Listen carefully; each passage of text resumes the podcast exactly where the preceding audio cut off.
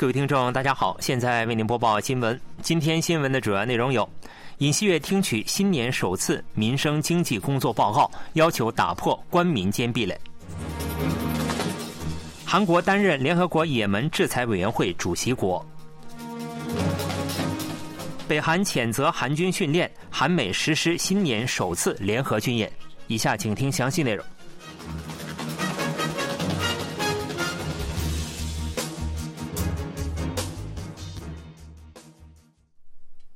尹锡悦总统在二零二四年首次政府工作报告中强调，政府与国民之间存在着一道核爆炸也炸不开的坚厚壁垒，必须打破这道壁垒。尹锡悦四日在京畿道龙仁市中小企业人才开发院听取以充满活力的民生经济为主题的新年首次工作报告。在听取报告前，尹锡悦发言指出。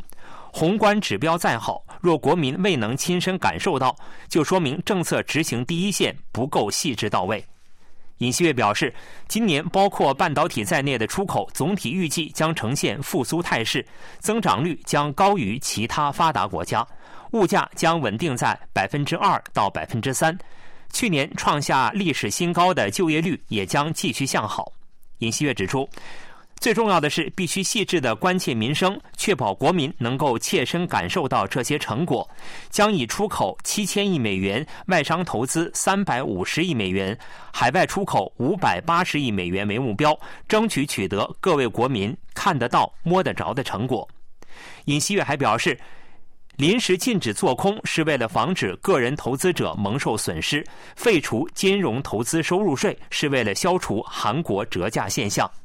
在随后举行的工作报告上，副总理兼企划财政部长官崔相木公布了旨在实现充满活力的民生经济的政策方向。总统与国民专家进行了讨论。崔项目表示，为实现上半年物价涨幅稳定在百分之二到百分之三的目标，将向农水产品、能源等领域提供十一万亿韩元预算，并为小工商户、个体户提供减轻电费、利息、税额负担的一揽子补贴。崔项目还表示，将推进人口减少地区三大振兴项目，包括鼓励购买住房、带动旅游、促进外国人流入。在讨论中，小工商户、主妇、青年代表提出有必要减轻因长期高利率、高物价而上涨的生活费负担；中小企业家和个人投资者则表示有必要提振消费和投资。尹锡悦表示，将指示各部门前往第一线，听取国民意见，立刻解决各项问题，使国民感受到政策效果。第二次工作报告将以住房为主题，于本月十日进行。韩国从本月起开始担任联合国安理会非常任理事国。在今年首次安理会正式会议上，韩国对红海附近水域的紧张局势表示担忧。作为理事国，韩国将担任安理会也门制裁委员会主席国，监督对安理会决议的履行情况。韩国常驻联合国代表黄俊菊当地时间三日在美国纽约联合国总部召开的安理会会议上表示，胡塞叛乱武装在红海袭击商船的行为鲁莽非法，对此感到担忧。黄俊菊还表示，红海水域对国际贸易非常重要，不能容忍任何威胁、妨碍国际法认可的航海自由的行为，这类行为也无法得到正当化。黄俊菊强调，加沙地带的危险情况引发了对其他地区连锁效应、关系恶化的担忧。当前急需竭尽所能缓解包括红海在内的该地区紧张局势。黄俊菊表示，韩国是安理会也门制裁委员会主席国，将密切关注也门一带当地情况，特别是对武器禁运等制裁措施的履行情况。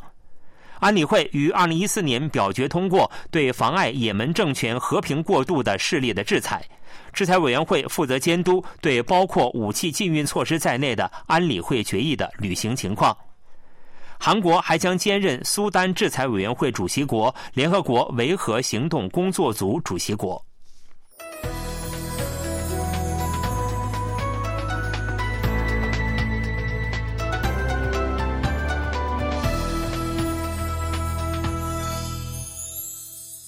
KBS World Radio，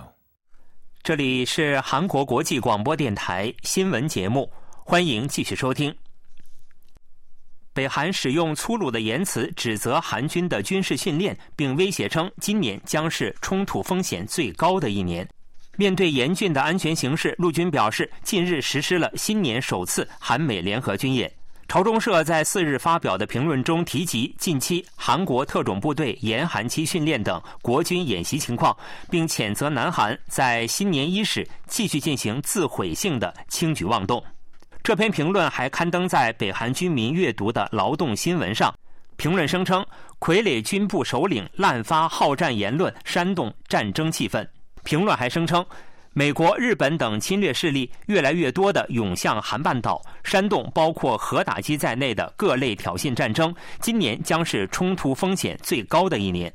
北韩在评论中大量使用谩骂水平的表述，并威胁称，对决狂在新的一年里也将会体会到无法想象的痛苦瞬间。有意见担忧，北韩罕见地对韩军年初定期训练发难，其目的或在于为挑衅寻找借口。北韩国务委员长金正恩近日在党中央委员会全体会议上，将南北定性为敌对交战国，全面提高对南批评水平。与此同时，陆军表示，新年首次韩美联合军演自十二月二十九日起实施，为期一周。首都机械化步兵师团下属闪电旅、韩美联合师团、美军第二师团下属斯崔克旅，在位于京畿道抱川的盛进训练场实施了联合战斗射击训练。陆军表示，新年安全形势严峻，此次演习旨在进一步加强韩美联合战斗团的作战执行能力。韩国国家情报院认为，北韩国务委员长金正恩之女金主爱是有力的继任人。国情院二日提交给共同民主党议员李仁荣办公室的资料显示，综合分析金主爱亮相以来的公开活动内容和待遇水平，目前可以认为金主爱是有力的继任人。不过，国情院也指出，金正恩尚年轻，健康也无大碍，存在不少变数，将保留所有可能性予以关注。国情院还指出，除了2013年出生的金主爱，金正恩还有一名子女。国情院去年9月曾向国会报告，认定金主爱为继任人为时尚早。不过，从近期北韩媒体公开的活动来看，金主爱很有可能是有力继任人。统一部高层上月六日在与记者见面时也指出，金主爱在十一月航空节时与父亲金正恩身穿相同的服装，并正面出现在照片中，不排除其四代世袭的可能性。韩美日三国以视频形式召开国安次长安全磋商，讨论应对北韩与俄罗斯军事合作的方案。总统室四日表示，国家安保室第一次长金泰孝、美国国家安全委员会印太事务协调员库尔特·坎贝尔、日本国家安全保障局次长世川会一举行国安次长视频磋商。与会者交流了对北俄军事合作的评估，并一致认为，在当前俄罗斯和北韩持续否认展开军事合作的情况下，韩美日应更加紧密地展开合作。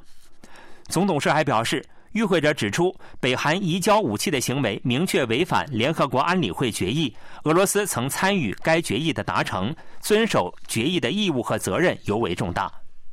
去年八月，在戴维营建立的韩美日合作体系正不断得到巩固。与会者商定，作为二零二四年联合国安理会理事国，将积极应对北韩的进一步挑衅和俄北军事合作问题。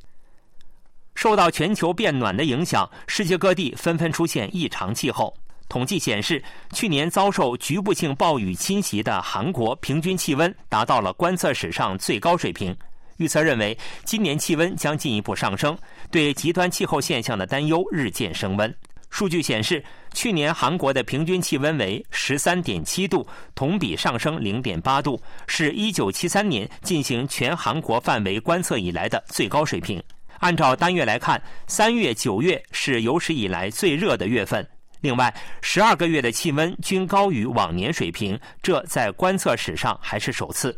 高温还导致了暴雨。由于空气中含有大量水蒸气，去年全韩平均降水量约为一千七百四十毫米，为有史以来第三大。即使是降水量相对较少的五月、十二月，也出现了集中性暴雨，导致损失频发。另外，梅雨季期间，中青道以南地区不到一周时间的降水量，相当于全年水平，地区间差异极大。